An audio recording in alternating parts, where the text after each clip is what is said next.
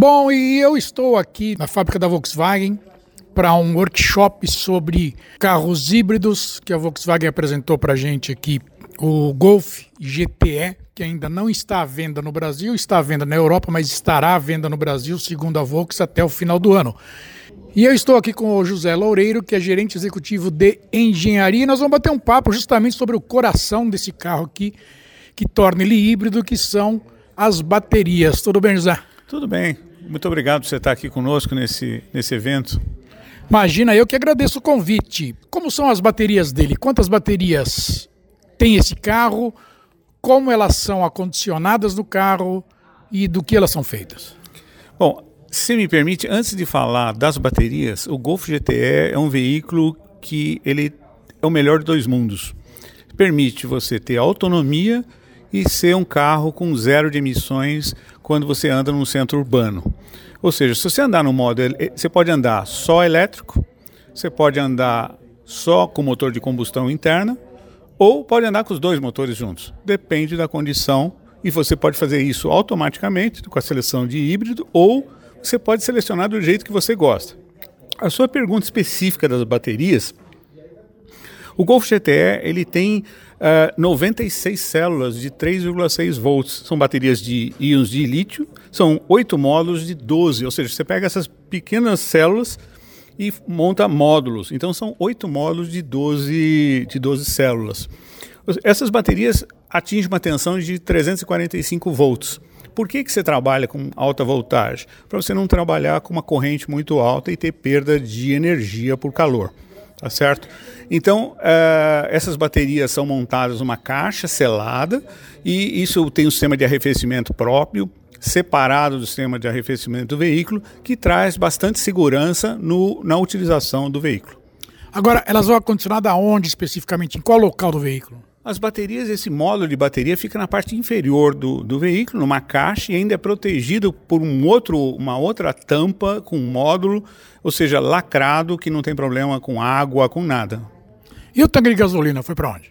O tanque de gasolina ele passa a ficar na região traseira do veículo, na região do porta-mala, na parte traseira. Também é um, é um tanque novo, é um tanque que trabalha com sistema selado, é, garantindo total controle das emissões evaporativas. Quantos litros tem esse tanque? Esse tanque tem 40 litros. Ou seja, se você combinar a autonomia que dá da parte elétrica com a do tanque de combustível, o carro chega a ter uma autonomia de 900 km.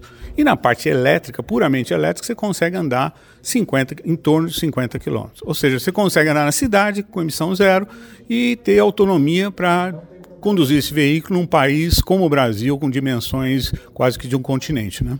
Eu faço aqui o papel do consumidor que vai comprar esse carro, né? Você falou que ele vai embaixo, o tanque de gasolina vai mais para trás e o step vai para onde?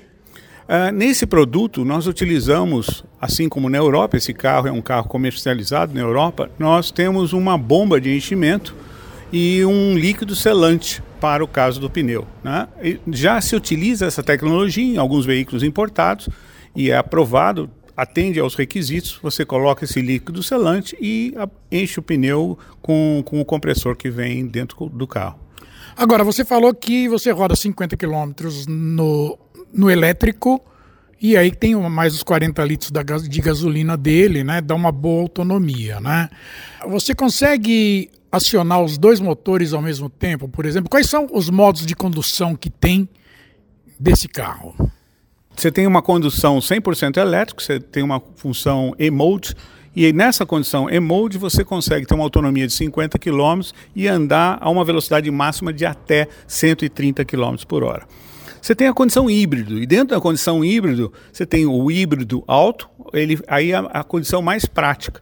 Ele é um uso inteligente da energia, que ele vai ciclar entre o motor elétrico e o motor de combustão interna, buscando a maior autonomia, que chega até 900 km. E a velocidade máxima. Nesse modo, você consegue atingir até 222 km por hora, claro que nessa situação com os dois motores trabalhando junto. Você tem uma outra posição, você tem o battery charge. Se você quiser, você pode apertar e usar o motor a combustão interna para carregar a bateria. Lembro que em todos os módulos você tem a recuperação de energia. Nas frenagens, o carro carrega a bateria. Além disso, tem mais uma tecla que se aperta GTE, E aí, para quem gosta de um carro esportivo, é puro prazer ao dirigir. Os dois motores trabalham em conjunto e você tem 204 cavalos de potência e um torque de 350 Nm, ou seja, é um esportivo de verdade. Então, é, você consegue unir prazer ao dirigir, esportividade e buscar o lado ecológico que um carro elétrico pode estar contribuindo. Para a gente finalizar agora, quanto custa para carregar essa, em média, tá? Obviamente não é uma coisa cravada, né? Mas, em média, quanto custa para carregar as baterias dele? Você chega e vai ligar na sua casa, por exemplo, não importa onde.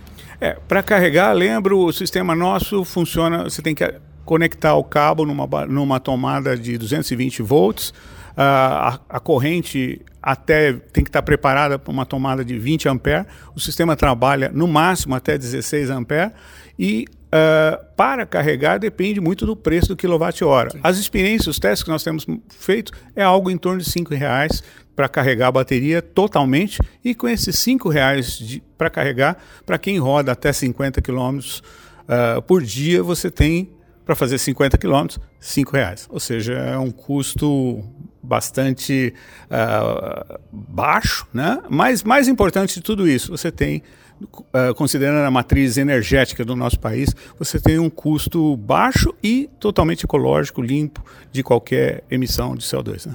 É, eu acho que vale a pena falar que vocês têm um, têm um GTE, um Golf GTE rodando o Brasil inteiro já há, há um bom tempo, né? Sim, nós temos alguns carros que rodamos pelo Brasil e nós estamos, no momento, uh, testando os postos de abastecimento elétricos, usando o carro e carregando pelo Brasil já fizemos uma boa região do país e o país está ampliando essas instalações de tempos em tempos e nós estamos sempre avançando nesses testes. Tá bom, Loureiro, muito obrigado por sua entrevista, eu agradeço bastante e a gente volta a se falar quando ele for lançado aqui no Brasil. Muito obrigado, viu? Eu que agradeço sua presença aqui conosco. Guido Orlando Júnior, especial direto da fábrica da Volkswagen para o portal Vida Moderna.